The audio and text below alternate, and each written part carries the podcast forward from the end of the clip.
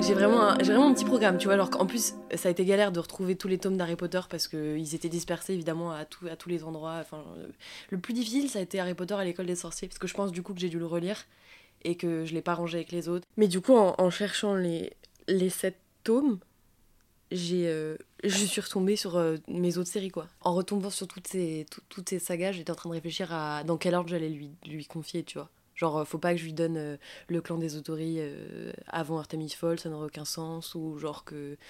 Je sais pas trop si je le. Je sais pas trop si j'essaie de lui trouver un truc un peu dans la veine d'Harry Potter après Harry Potter pour pas la, trop la dépayser. Ou alors si, je passe sur tout à fait autre chose pour. t'sais, pour pas qu'elle compare en, en, mal. Mais il y a, y a le choix hein, entre.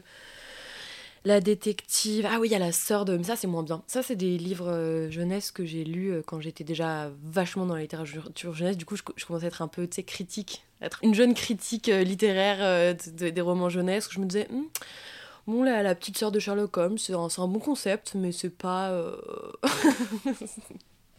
non, du coup, Enola Holmes, ça, non, c'est pas, pas, c'est pas une priorité. Je pense que je vais peut-être lui faire lire à la croisée des mondes. Peut-être que c'est un peu trop exigeant. Peut-être Artemis Fowl en fait. Artemis Fowl parce que il y a tout ce truc fantastique mais avec un truc très euh, thriller, euh, trépidant. C'est un mix entre. euh, Enfin, c'est pas du tout un mix entre Alex Rider et Harry Potter, hein, genre absolument pas, mais tu vois, il y a le côté espi- espionnage, euh, un, peu, un peu action et tout, infiltration, et le côté monde fantastique, souterrain et, magique, bref. Non, ça c'est un- c'est une bonne question, le programme que je vais, que je vais lui faire suivre. Ça va être euh, décisif, hein. faut, pas que je me, faut pas que je me loupe. Ça se trouve, euh, comme elle a un truc un peu obsessionnel, ma petite sœur, ça se trouve, genre, elle va tellement être euh, passionnée par Harry Potter que si après je lui donne un truc qui. qui. qui, qui lui plaît pas, elle va, elle va décider d'arrêter là, c'est l'expérience quoi. Toi, de, de ton côté, ça s'était passé comment? Parce que c'était ta mère qui t'avait offert les Harry Potter. Mm.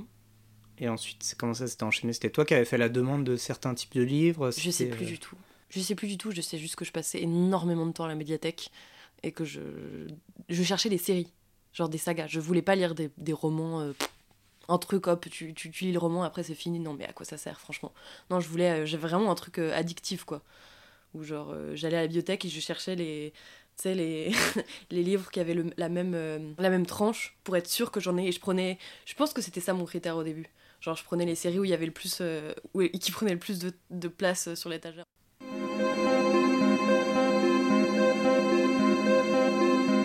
Mais t'as l'air assez confiante. Non, mais c'est exaltant, surtout de, de, de faire une expérience comme ça et de, de se rendre compte que ça marche, c'est gratifiant. Là, là, je suis, là, je suis un peu excitée, tu vois. Je vais, je, vais, je vais la retrouver et ça se trouve, elle en sera au chapitre euh, 32. Waouh Donc, j'ai eu cette, ce- cette première rencontre avec la lecture via, les- via la littérature jeunesse, euh, où j'étais dans une frénésie de lecture jusqu'à, je sais pas, pas fin collège, je pense mi-collège. Ça m'a quitté assez vite, malheureusement. Et après, grosse traversée du désert, euh, lycée, je lisais parce que je savais qu'il fallait que je lise des classiques, mais j'arrivais pas à me mettre dedans, donc je lisais pas. Et prépa, euh, pareil. Enfin, j'adorais. En fait, prépa, c'était marrant parce que j'ai découvert un plaisir conceptuel, quoi, de la, de la littérature. Genre, je lisais pas, mais j'adorais euh, l'analyse de, de- quand faisaient mes profs et, euh, décortiquer le texte. J'a- Je trouvais ça euh, passionnant, mais je- j'arrivais pas à me plonger dans un livre et à, et à accorder le, temps et l'attention que, que j'accordais à la lecture quand j'étais ado, quoi. Enfin, quand j'étais enfant, ado. Et, et ça m'est revenu via l'insomnie.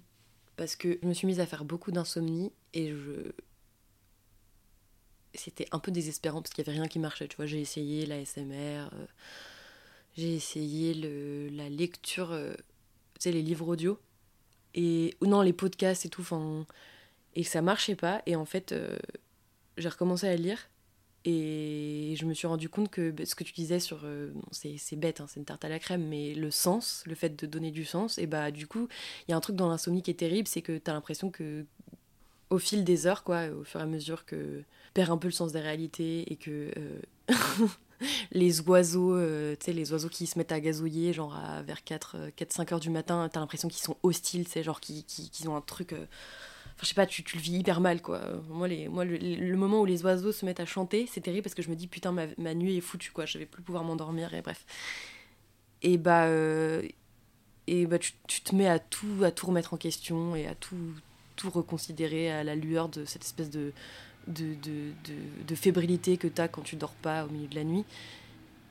Et bah, le fait de lire et de, et de, et de te plonger dans, un, dans une œuvre qui a été conçue par quelqu'un pour euh, aller quelque part, au contraire de ta nuit qui, qui, va nulle part, bah ça, ouais, ça, ouais, ça sauve quoi. C'est vraiment un truc, euh, c'est vraiment, un, vraiment un médicament quoi, un truc, euh, ça marche beaucoup mieux que les somnifères qui chez, sur moi marchent pas du tout parce que je panique totalement, parce que j'aime pas perdre le contrôle de mon corps et du coup quand je, quand je me sens partir, en fait je panique, genre vraiment grosse panique, j'ai l'impression que je vais mourir, que je,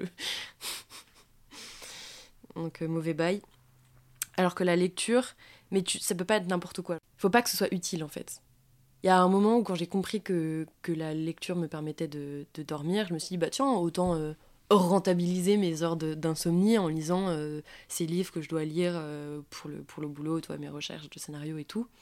Mais en fait ça marche pas parce que parce que tu tu t'oublies plus quand tu quand tu lis un truc dans un objectif précis, tu tu déjà ton cerveau turbine à toute allure et en plus euh, t'as pas cette espèce d'attention flottante que t'as quand, quand tu te laisses porter par un livre quoi. Donc il faut que ce soit un livre suffisamment passionnant pour te faire oublier que tu manques de sommeil et que tu vas probablement être dans un sale état demain.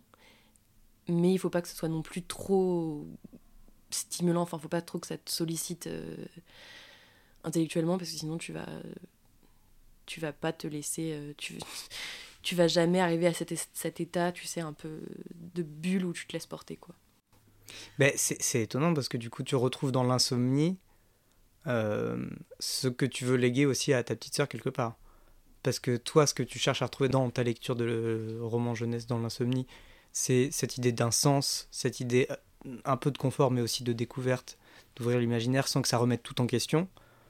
Et, et pour ta petite sœur, ce que tu lui souhaites à travers la lecture, c'est l'idée de s'ouvrir un imaginaire, d'échapper au monde euh, potentiellement angoissant euh, euh, qu'elle traverse et, euh, et d'avoir accès à ce, à ce monde-là. Mais du coup, il y a la volonté de faire un, un leg non pas d'adulte à enfant, mais d'adulte à adulte, dans le sens où potentiellement l'insomnie va la suivre longtemps. Oui, et... oui, oui.